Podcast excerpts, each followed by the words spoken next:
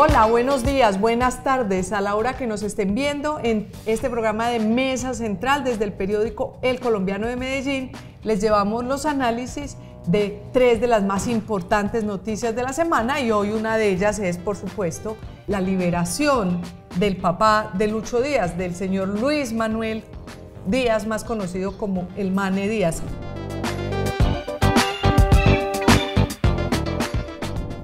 Oiga, Javier, Javier Macías, editor de actualidad del periódico El Colombiano, casi que nos sueltan al papá de Lucho Díaz. Me pareció una eternidad. Sí, Luzma, pues realmente fueron 12 días de secuestro, 12 días en los que a Mané le tocó una situación difícil, una situación dura. Él mismo contaba que caminó muchísimo, eh, fue llevado a la serranía del Perijá, ¿sí? Eh, digamos en, límites con, con Venezuela. En la liberación lo veía uno como caminando con dificultad, como si hubiera tenido algún problema de salud, ¿no? Sí, Luzma, resulta que de tantas caminatas él eh, quedó cojo. O sea, de tantas horas de caminatas. Pero también como que hubo un accidente en la... Porque a él lo secuestraron, lo montaron en una moto y allá se lo entregaron a la ELN. Al parecer como que en esa persecución también tuvo una caída o algo así. Sí, pero digamos que lo que más le afectó Daniel y Luzma fue precisamente eh, tantas, tantos días de caminata. Porque digamos que el día del secuestro y, los posteriores fueron cuatro días caminando. Eh, pues un señor que ya no, que no está acostumbrado a ese tipo de, digamos, de exigencias. Eh, cuatro días caminando para llegar hasta la serranía del Perija y luego, digamos, cuando lo fueron moviendo para, cuando estaban planeando su liberación, pues fueron dos días de caminata. Esto de, verdad que lo afectó demasiado, sumado a que necesitaba medicamentos que no tenía, digamos, allí en el cautiverio y eh, pues que terminó afectándole, además de la caída, eh, Oiga, estaba yo aquí buscando lo que había dicho Gustavo Petro, el presidente Gustavo Petro, sobre la liberación del Mane Díaz. Y me impresionó mucho ver que entre sus trinos de hoy hay uno que se burla un poco de, de, la preocupación de la gente por sus gustos culinarios, pero sigue, no se les puede calificar más que de miserables y genocidas a los que hacen esto. Los equipos jurídicos de mi gobierno alistan demandas ante todas las cortes internacionales, pero no es contra el ELN, es contra eh, los judíos, los israelitas, eh, por los ataques a Gaza. Es sigue decir, ocupado en, no, no solamente sigue ocupado, sino que es que no hizo estas declaraciones sobre el ELN y este acto de terror que es secuestrar gente. Es decir, es un doble estándar. Eh, los, los, obviamente lo que pasa en, la franja de Gaza es terrible. Y mayúsculo. Y, pues, los, y los ataques pero pareciera una evasión. Es decir, no le ha dedicado, me puse a buscar y el presidente Gustavo Petro lo único que hizo fue retuitear un trino, hizo dos cosas, retuitear un trino de la Federación Colombiana de Fútbol, que la federación diciendo que gracias a todos por liberar al papá de Lucho Díaz, y, y retuiteó otro trino de RTBC diciendo que viva la paz y la libertad pero ni una sola palabra de condena, ni una sola palabra de decirle al ELN, libere a los otros secuestrados. ¿Cuántos, cuántos secuestrados quedan, eh, Javier? En este momento el ELN tiene, digamos, en, su poder eh, a 32 secuestrados que están incluso divididos en cinco departamentos. Estábamos conversando, el gobierno nacional estaba conversando con el ELN, ya lleva como tres mesas en tres países diferentes, dialogando, y si no es porque secuestran al papá de alguien muy importante, pues no nos damos cuenta que es que el ELN todavía tiene, o por lo menos no le ponemos atención. Darnos cuenta si sabíamos que tenía secuestrados, pero no le ponemos atención a que el ELN está sentado en la mesa dialogando mientras tiene unas 32 personas secuestradas. pero Eso es insólito. No solo no es ponerle atención, sino que uno se entera de los secuestros también por el gobierno y porque las autoridades dicen hubo un secuestro en tal parte. El gobierno nunca había dicho que el ELN tenía ese montón de gente secuestrada. Es más, no solo ha pasado eso, eh, han tenido durante la negociación con el gobierno a las comunidades del Alto Baudó y, de, y del Alto San Juan eh, amenazadas y confinadas. O sea, el ELN lo que ha hecho es torpedear el proceso de paz y campearse por el país como ha querido bajo la sombrilla de, Porque no se puede, es decir, el tema de tener secuestrados vale o no en una mesa de negociación. No, Luzma, pues definitivamente, eh, apuntando un poco a lo que decías inicialmente, falta, falta que, que el gobierno condene esta práctica que uno está proscrita por el derecho internacional humanitario, o sea, el derecho internacional humanitario es muy claro y dice no al secuestro, no al secuestro de civiles ni a la retención de civiles. Hay que aclarar algo que, que, sería bueno, digamos, aclarárselo a las audiencias. Muchas veces se habla de retención, pero en nuestra normatividad no existe la retención. No, retención, retención. El secuestro, o sea, es el delito que retención, es secuestro. Porque es que cuando uno dice retención, está validando de que es una manera legítima de conseguir ingresos. Así se es. valida de cierta manera esa actuación. Porque lo que está pasando es que estamos siempre extendiendo un poco más la vara y ya ahora el ministro de Interior, Luis Fernando Velasco, diciendo que cómo vamos a ¿De hacer pues para vivir? sostener, que cómo vamos a hacer para sostenerlos. Por vivir. Dios, es, es que casi que indigna porque tanta gente, tanta gente con ganas de trabajar y necesitando ingresos y él preocupado porque cómo va a sostener a quienes son unos delincuentes. Es que yo creo que el país un poco se ha dejado echar el cuento, se ha dejado echar una narrativa de que quienes van contra la Constitución y la ley tienen unas prerrogativas que yo no sé de dónde tienen que sacarlas. Tenemos que volver a la narrativa, lo que importa es la Constitución y la ley. Quien se vaya contra la, quien secuestre, quien robe, quien extorsione, quien desplace, todos esos son delincuentes, sean de derecha o izquierda, lo que sea, y hay que y no hay que man- ni mantenerlos, ni hacerles cariñitos, ni consentirlos, sino que debería actuar la, la ley, la, Claro. la norma y la ley. In- Incluso, Luzma, lo que nos decías un poco, por ejemplo, en la mesa, pues debería haber un rechazo muy frontal, sea, muy directo sobre esta práctica del secuestro. Exigirle al ELN Oiga, además, que, que- que dejen se de ha salido gente de la mesa, ¿no? De la gente, de, de la LN de la mesa del ELN también se ha retirado personas. Tengo ¿no? entendido que sí.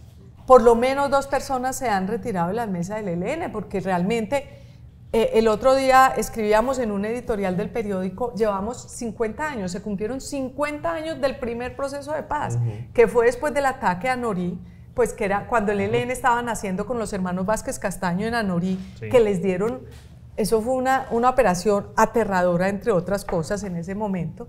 Acabaron prácticamente con ellos. Ellos le dijeron al presidente Alfonso López, señor presidente López, queremos hacer la paz, amnistía, denos amnistía y nos retiramos. Desde entonces hasta ahora, yo no sé cuántos procesos de paz ha habido con el ELN y cada proceso de paz es peor, tiene peores consecuencias que el otro. Y siempre se ha dicho que el ELN era una guerrilla mucho más difícil para negociar, ¿no? Sí.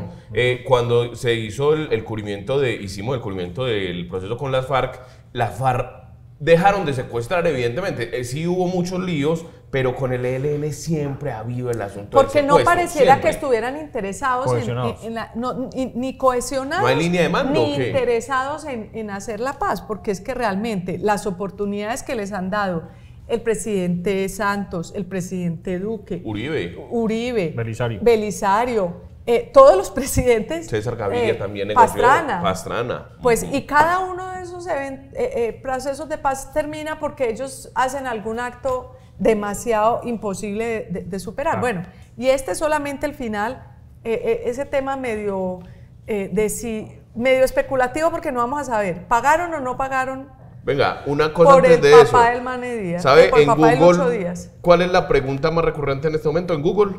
¿Cuánto pagaron por la liberación del papá de Lucho Díaz?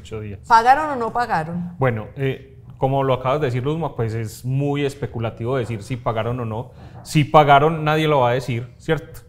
Eh, igual hubo imágenes o, o- o información que circuló por Twitter que genera mucha suspicacia, por ejemplo, pues de encontrar un carro de valores. La el carro de valores el carro de valores adelante y después los, Los dos carros carros de de la ONU. de la ONU, De de, la- los de que la iban ONU. a... Entonces eso ahí mismo, por supuesto, despertó todas las suspicacias del mundo. Exacto. En el aeropuerto donde iban a recibir al Mane Díaz. Exacto. Claro que sería muy evidente, es decir, casi sería un poco absurdo que un carro de valores estuviera ahí justamente. Hay quienes dicen que de pronto estaba recogiendo plata de un, de, de un avión que llegaba con plata para llevarlo a un banco, puede ser. Pero extraño. Pero hay que decir que antes, sí. hay que dar dos o tres datos. Uno, que antes de que liberaran a- al Mane Díaz, ya se decía que estaban pidiendo 4 millones de dólares. Eh, decían varias fuentes de inteligencia que estaban pidiendo 4 millones de dólares. Segundo, esto de que eh, el ELN siempre ha cobrado por los secuestros. Es decir, ellos tal vez no, no ven si es de primera o segunda clase. Cuando ellos dicen que se equivocaron, uno no cree. Evidentemente no iban a secuestrar a cualquier persona, cualquier campesino que se encontraban en barrancas, si no fuera que supieran que era el hijo o de que un- le veían plata. No, pero, pero que, eh, o, o sí, o que le dieran plata, pero pues debían saber, todo el mundo allá sabía que era el papá de Luis Díaz y probablemente dicen, no, pues Luis Díaz plata es, es altamente. Y tercero, el hecho de que la familia se quiera ir.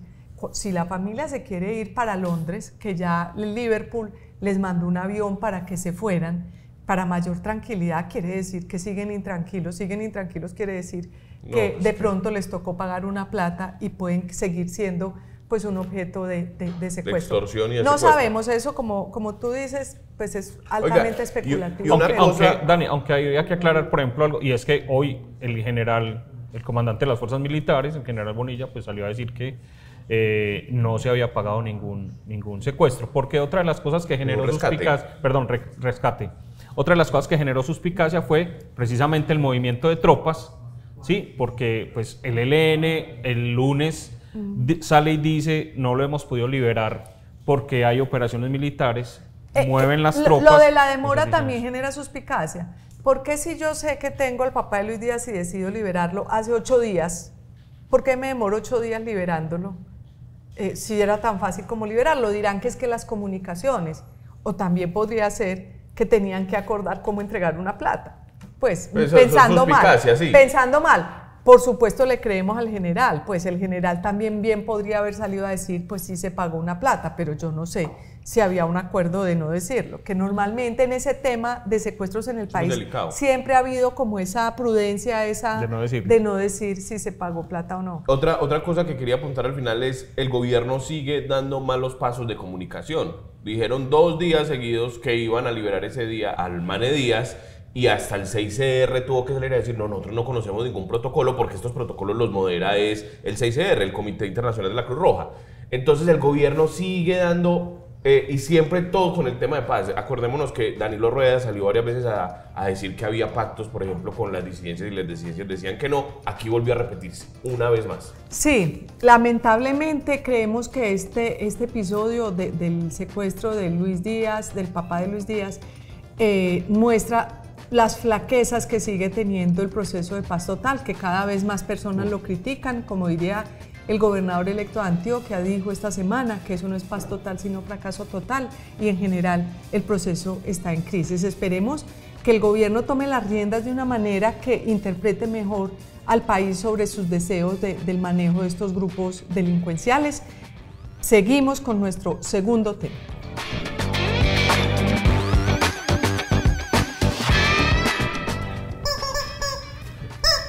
El pollo funciona cuando hay noticias de importancia para la ciudad. En este caso es una imputación masiva. Tal vez no habíamos visto nunca esto en la historia de Colombia.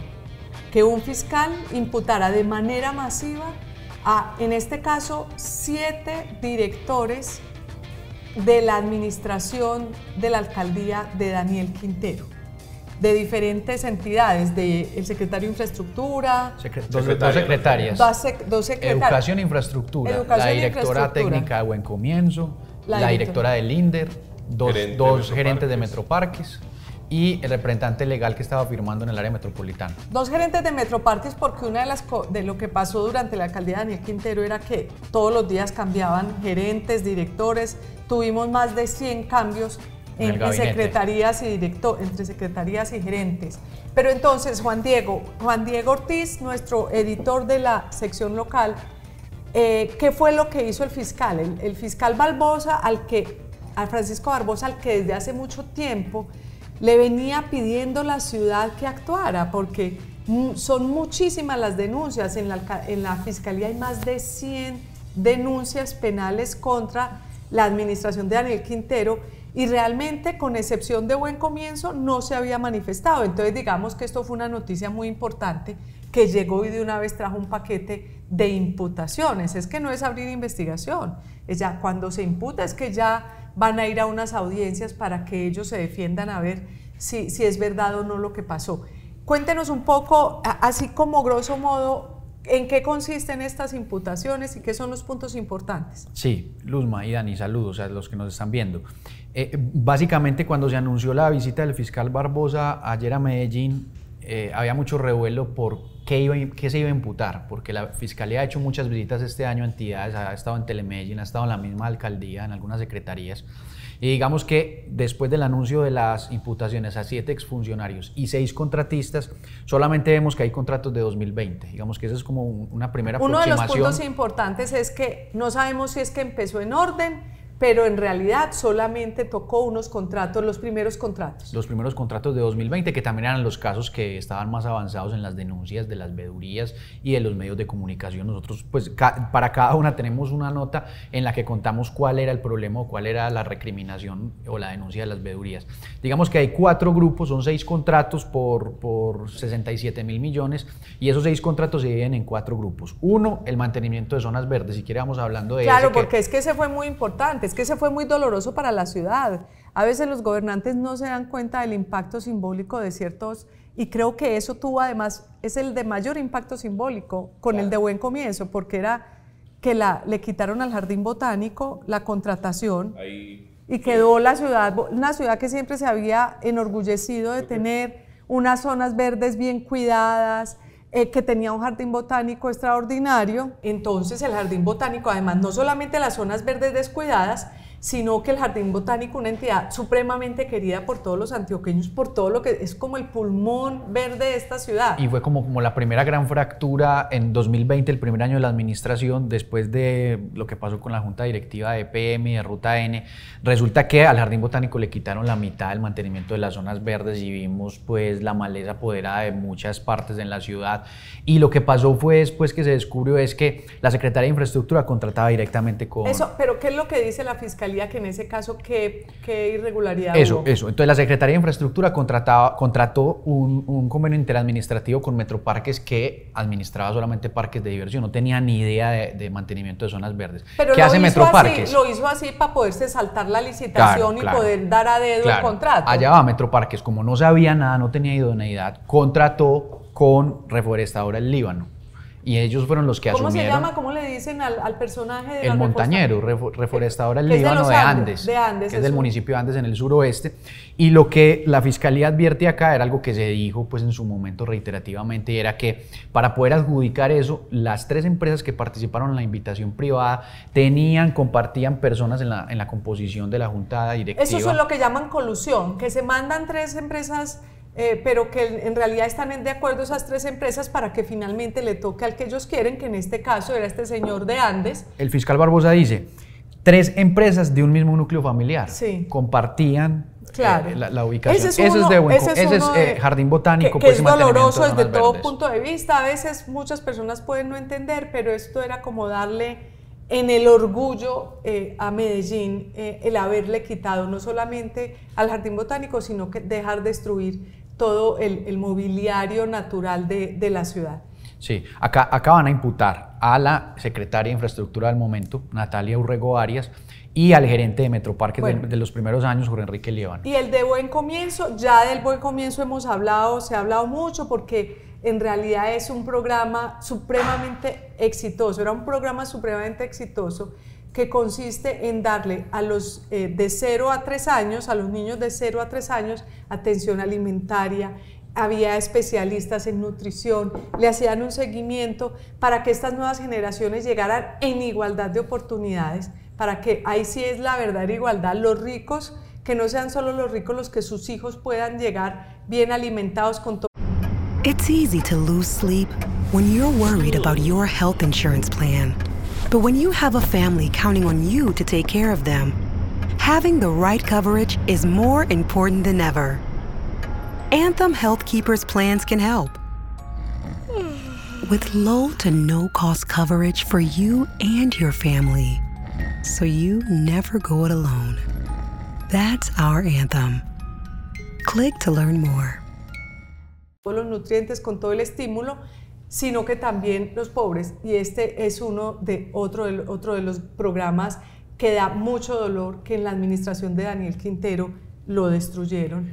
Y este es la el muestra segundo, es esto. Es el segundo de cuatro grupos que va a tener imputación buen comienzo. Se añade a la imputación que ya se había hecho a comienzos de año. Digamos que esta fue la primera imputación que tuvo la funcionario de la alcaldía Daniel Quintero. Y acá lo que se suma, lo que se va a imputar es peculado por apropiación por un presunto sobrecosto adicional que no, había sido incluido en la primera parte del caso que fue a comienzos del año. Claro, que eso es un... eh, La administración de Daniel Quintero es la que más dinero ha tenido en la historia de Medellín. Tuvo 32 billones de pesos en los cuatro años y lamentablemente los indicadores de hambre de los niños aumentaron. Los indicadores de desnutrición aumentaron. En general, la ciudad Luzma, En esa encuesta de percepción, llegamos al 28% de hogares que no consumen las, las tres alimentos, las tres Eso comidas es como diarias. para, para ponerle un poquito de rostro a estos Mm. casos de la Fiscalía. Y otro punto importante del, que, que cubre los otros dos temas, no sé si cubre los dos, es la presencia de un contratista que se llama Mauricio Jaramillo Botero, ¿no? Que es un contratista que tiene una empresa que se llama Cian, que es una empresa de logística y que desde hace tres años nos vienen denunciando muchos ciudadanos, muchas personas que trabajan con el distrito, nos vienen denunciando cómo desde esa eh, empresa se mueve mucho dinero y, y ganan muchos contratos y no se sabe si además esa empresa presuntamente trabaja eh, con otros fines para el, beneficio del alcalde Daniel Quintero. Sí, acá en esta de- decían, Mauricio Jaramillo Botero es uno de los, de los imputados en este, en este tema de apoyo logístico para eventos recreativos, que era eh, paquetes que compraba el INDER, también con la figura de Metroparques, para eh, a- a eventos recreativos, deportivos, culturales. Y ahí hay un reproche de la Fiscalía para imputar delito eh, de contratos sin cumplimiento de requisitos legales. También en CIAM habríamos advertido lo de la carpa del Juan Pablo II. Ah, no, claro, es que exactamente, que hace poco lo, lo publicamos, el negociazo, decíamos el negociazo porque eh, le instalaron al Parque Juan Pablo II una, hiper- Una megacarpa. una megacarpa que es como un eh, coliseo para hacer conciertos y para hacer espectáculos. Eh, Eso fue por el tiempo de la Feria de las Flores. Claro, primero no tenían los permisos, luego medio subsanaron, yo no sé si subsanaron los permisos porque tenían que hablar con la comunidad y no lo, no lo hablaron porque estaban instalando. Y luego finalmente se la dieron un poco a dedo con estos mismos procedimientos que Juan Diego ha explicado, pero es que además el negocio es de una magnitud porque es que el beneficiario, pues que es Mauricio Jaramillo, que es el gerente Subarrienda. de 100 eventos, él paga 27 millones de pesos mensuales al distrito por ese espacio.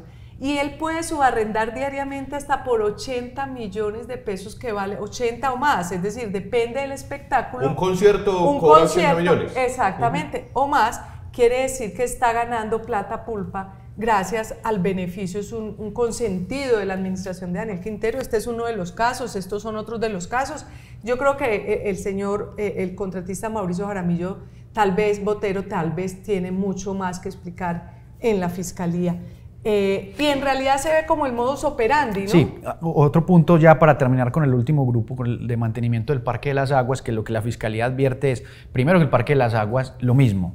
¿Qué hace? El área metropolitana era la responsable y contrató con Metroparques. Metroparques, todo el mundo contrataba Claro, pero con es que se acuerda las fotos que publicamos. El, el- el parque, La- eh, los Ojalá toboganes podamos cerrados. poner en esta las fotos porque realmente le daba a uno miedo montarse en esos, en esos eh, aparatos porque es en el agua y eso se veía retorcido, oxidado, porque no le hicieron mantenimiento. Eso lo que demuestra es que al escoger a unas contratistas para que hagan el mantenimiento, no hacían el mantenimiento, ¿dónde se fue la plata? Cuando decimos que se pierde, así como se perdía la plata en el Parque de las Aguas, porque contrato hay, plata hay, pero la plata no, No llega se ve, no, se, ve, en, los- en las- en la, en la ejecución del contrato. Lo que pasa en el Parque de las Aguas pasa en Buen Comienzo, pasa en las zonas verdes, pasa en el INDER. Ese es el modus operandi, que es dar contratos a amigos no muy, no muy, no muy cuidadosos de, la- de los bienes públicos. Y, y acá el reproche en este Parque de las Aguas es que le dieron los contratos a empresas creadas entre 2019 y 2021.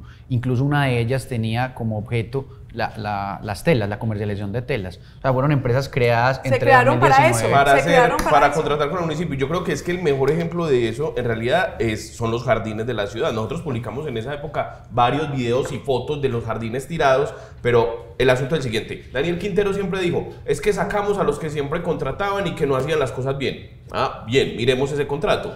Era el jardín botánico, la entidad que más sabe de jardines, de mantenimiento de árboles, de podar. Le quitan el contrato, lo desfinancia porque no, que, no querían meter asfixia. fichas de él, lo asfixia y le da el contrato a este señor conocido como el montañero de Andes y que es un tipo del Partido Liberal, que es un tipo de todo ese directorio liberal que armó Julián Bedoya. Entonces ahí uno va viendo Claro. cómo era que estaban administrando los contratos en el distrito. Y eso que, que usted dice con respecto al jardín botánico, que el jardín botánico sí estaba haciendo su tarea, la Claro. ciudadanía sí estaba contenta, es lo mismo que pasó con el buen comienzo. Sacaron a las fundaciones que históricamente se habían preocupado por la niñez, que habían cuidado por los niños, y pusieron a Colombia Avanza, una fundación de Bello, de unos señores también políticos, de una casa política que no se ha caracterizado propiamente por cuidar los recursos públicos y así fue como pasó en todas las entidades. Así como pasa en estas tres entidades, la Fiscalía podría repasar cada una de las entidades y ver cómo fue que se perdió la plata de los, de, los habitantes de Medellín. Pero bueno, esto apenas comienza, esperemos a ver qué pasa con esto, habrá que ver hasta qué punto todos ellos puede que eh, colaboren con la justicia, quién sabe si terminan implicando a otros secretarios, quién sabe si terminan implicando al, al- al exalcalde Daniel Quintero, porque realmente si alguien orquestó todo esto fue el, fue el exalcalde Daniel Quintero.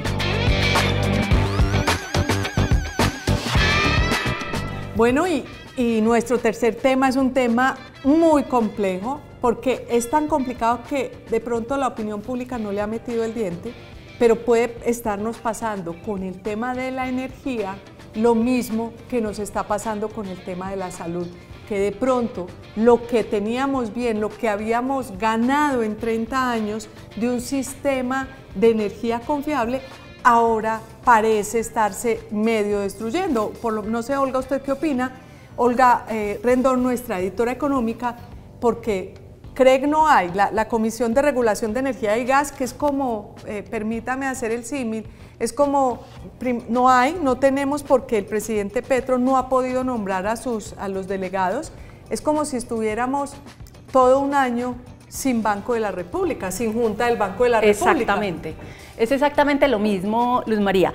Lo que, lo que ocurre ahora es que el presidente, yo no sé si ustedes recuerdan, desde el año pasado, muy casi que tan pronto se montó a, la presidencia, eh, dijo que él quería eh, asumir las facultades de la regulación de la energía para bajar las tarifas.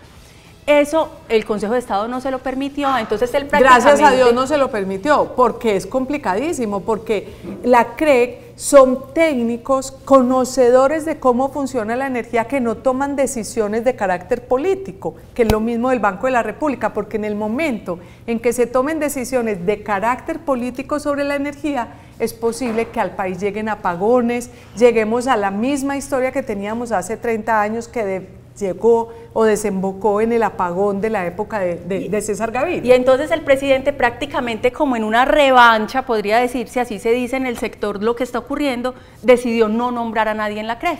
Entonces no hay comisionados.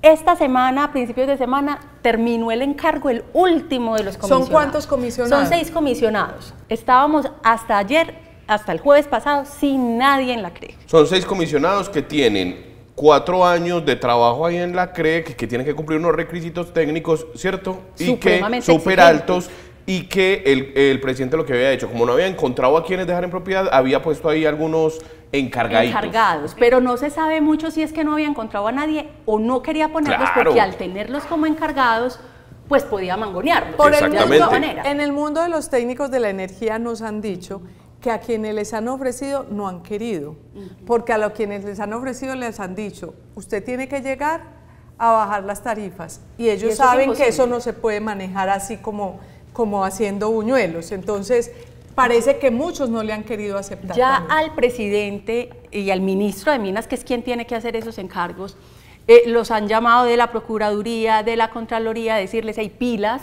viene el fenómeno del niño, que viene ya muy fuerte, según dicen pues los expertos del tema, Que está en lloviendo diciembre. ahora, que sí, porque está lloviendo ahora porque se mezcló con la temporada de lluvias, pero que cuando acabe la temporada de lluvias en diciembre y enero, como que el niño va a estar en Claro, su y furor. todo el sector se está preparando para eso y por eso están ahorrando aguas de las, de las represas. Por eso en este momento la energía está cara.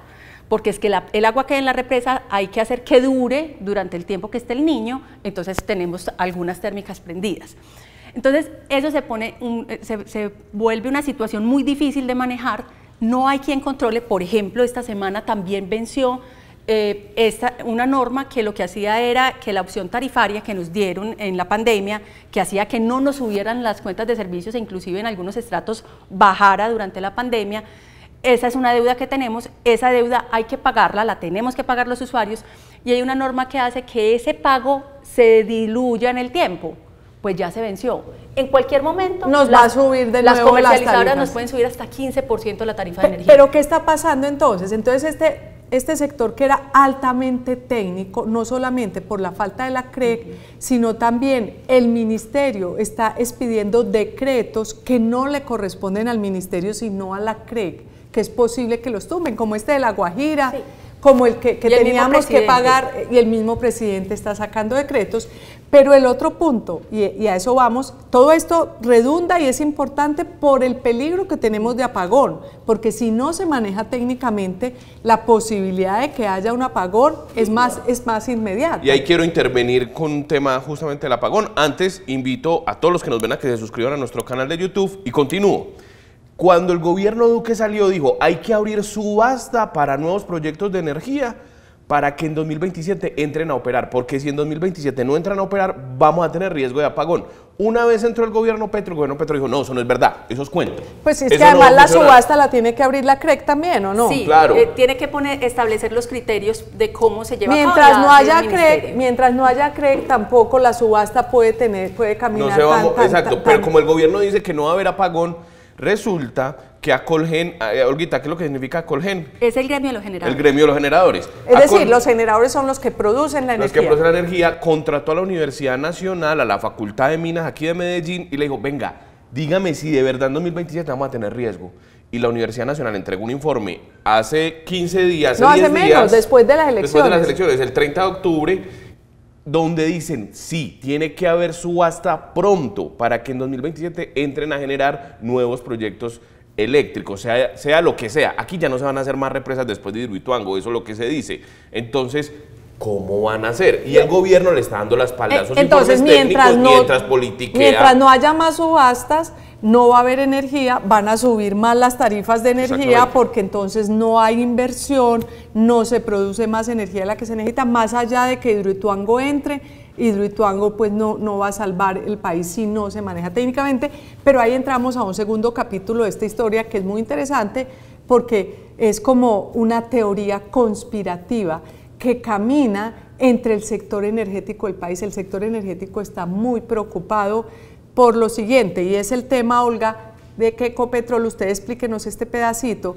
que Ecopetrol está empeñado en eh, ser también... Eh, una holding una de energía, ya no solo de petróleo, sino de energía, meterse en el negocio de energía, que no estaría mal, digamos. No, eh, Ecopetrol ya está en el negocio de energía desde que compraron a ISA, ¿cierto? Ese negocio lo hizo Duque, eh, comprar energía. Eh, a ISA, que es la que hace la transmisión de energía, las torres y los cables. Distribución. Ajá. Pero el, ahora el presidente Ricardo Roa, el presidente de Ecopetrol, ha dicho que Ecopetrol quiere hacer una gran holding donde estén algunos de los negocios importantes de energía, entre esos ISA, eh, esté también toda la inversión en hidrógeno verde, pero podrían entrar también otras, otros proyectos de energía eólica, solar y demás, que sea el motor de transformación energética del país. El temor que tienen algunos dentro del gremio, que son los conocedores, realmente es, es que, eh, por ejemplo, Aire y Afinia, que son las dos distribuidoras, es decir, es las que le, llevan la energía a la gente hasta sus casas, pues en la situación tan difícil que están, terminen teniendo que entregar eh, eh, las empresas al gobierno y el gobierno las recibiría si Ecopetrol asume ese conglomerado. Y al recogerla el gobierno estos cambios en la CREC, estos cambios en la Junta, porque también están cambiando la Junta de Ecopetrol, le están bajando los requisitos para que puedan llegar personas con menos calidades técnicas y más calidades políticas cercanas al gobierno de Gustavo Petro, como ocurrió esta semana, pues entonces la idea sería que manejando los servicios públicos de 12 millones de colombianos a los que surte aire y afinia, que son toda la costa caribe, tengan una capacidad de maniobra política muy grande, porque el día de mañana esto es la teoría conspirativa que manejan en el sector, que están muy preocupados. Yo, la transmito, es porque se la ha oído por lo menos a tres Varias personas Los mismos del sector dicen que, pues, que como eh, Ecopetrol, eh, como está hoy, no podría tener generación, distribución. Pues porque como tiene a esa, que todo habría que hacer unos cambios. Pero para terminar, la teoría conspirativa es que todo este desmadre en el sector energético podría llevar a que parte importante del sector energético quede en manos del Estado y con la plata de Ecopetrol, porque el petróleo aguanta, puedan manejar las tarifas de servicios públicos a su gusto. Y para eso necesitan una CREC de bolsillo y necesitan una junta de la de Ecopetrol también de bolsillo. Pero eso por ahora algunos conocedores de la regulación dicen que no es tan fácil, ¿cierto, sí, Pero, pero además de Aire y Afinia, que son dos empresas nada más. Pero son 12 millones de colombianos.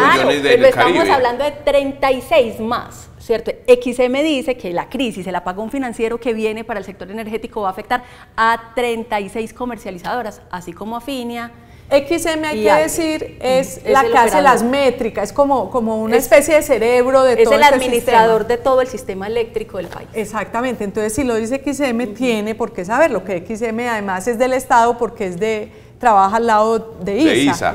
Entonces, lo que usted planteaba, que desde el punto de vista eh, regulatorio no se puede porque el Estado no puede tener a ISA, que es generadora, y a estos y a estos que son que es transmisión perdón y a estos que son distribuidores que son los que la transmisión es la que lleva la energía de un lugar del país al otro. Los distribuidores son los que se la venden a uno casa, por casa. EPM en ese exactamente. EPM Afinia Aire etcétera que no podrían tenerlo. Pero quién quita que hagan una excisión que, que ISA se vaya que, la, deciden ponerla en otro lugar del estado y no la ponen controlando la CREC controlan todo eso es decir, en manos del presidente Gustavo Petro quedan los seis miembros del, expertos de la Comisión de Regulación.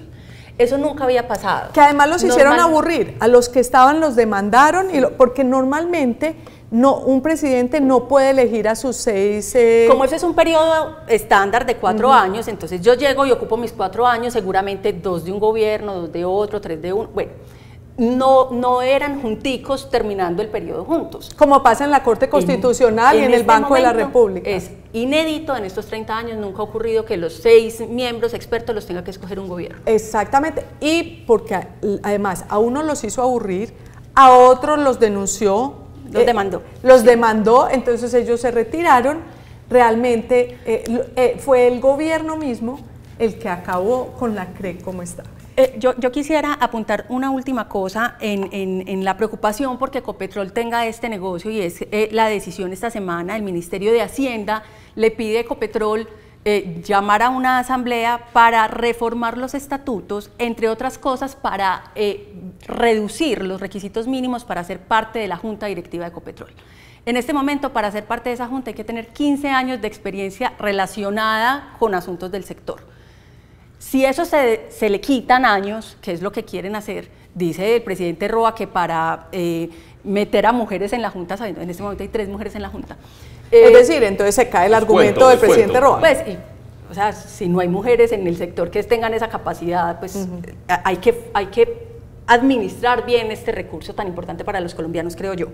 Eh, al reducir esos requisitos, eh, se dice que eh, quiere incluir en la Junta a Edwin Palma, que, es el viceministro, ¿no? Que es el viceministro de Trabajo hoy, él fue presidente del sindicato de Ecopetrol. De la USO, sí, Es, un sindicalista de, armas tomar. Y, y Irene Vélez, la exministra de Minas. Eh, la exministra de Minas, es decir, serían dos eh, pues que, no necesariamente, eh, pues por lo menos Palma sí ha tenido vínculos con el sector. A Irene Vélez la vimos pero Irene Vélez no lleva sino un año y el año fracasado pues de su, de su mandato. Entonces, muy grave lo que está ocurriendo, muy grave, tan grave como lo que está ocurriendo también en el sector salud, está ocurriendo en el sector energético, eh, con, el, con la ñapa además de que puede ser utilizado para efectos electorales en un futuro por parte del gobierno de Gustavo Petro. Muchas gracias a todos ustedes por acompañarnos hasta el final de este programa. Esto es Mesa Central desde Medellín, desde el periódico El Colombiano.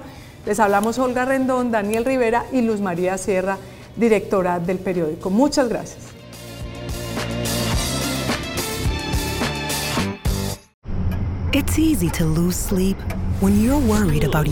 Insurance.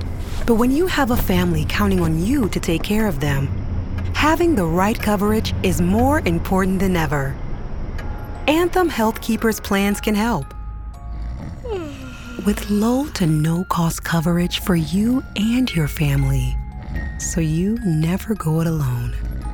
That's our anthem. Click to learn more.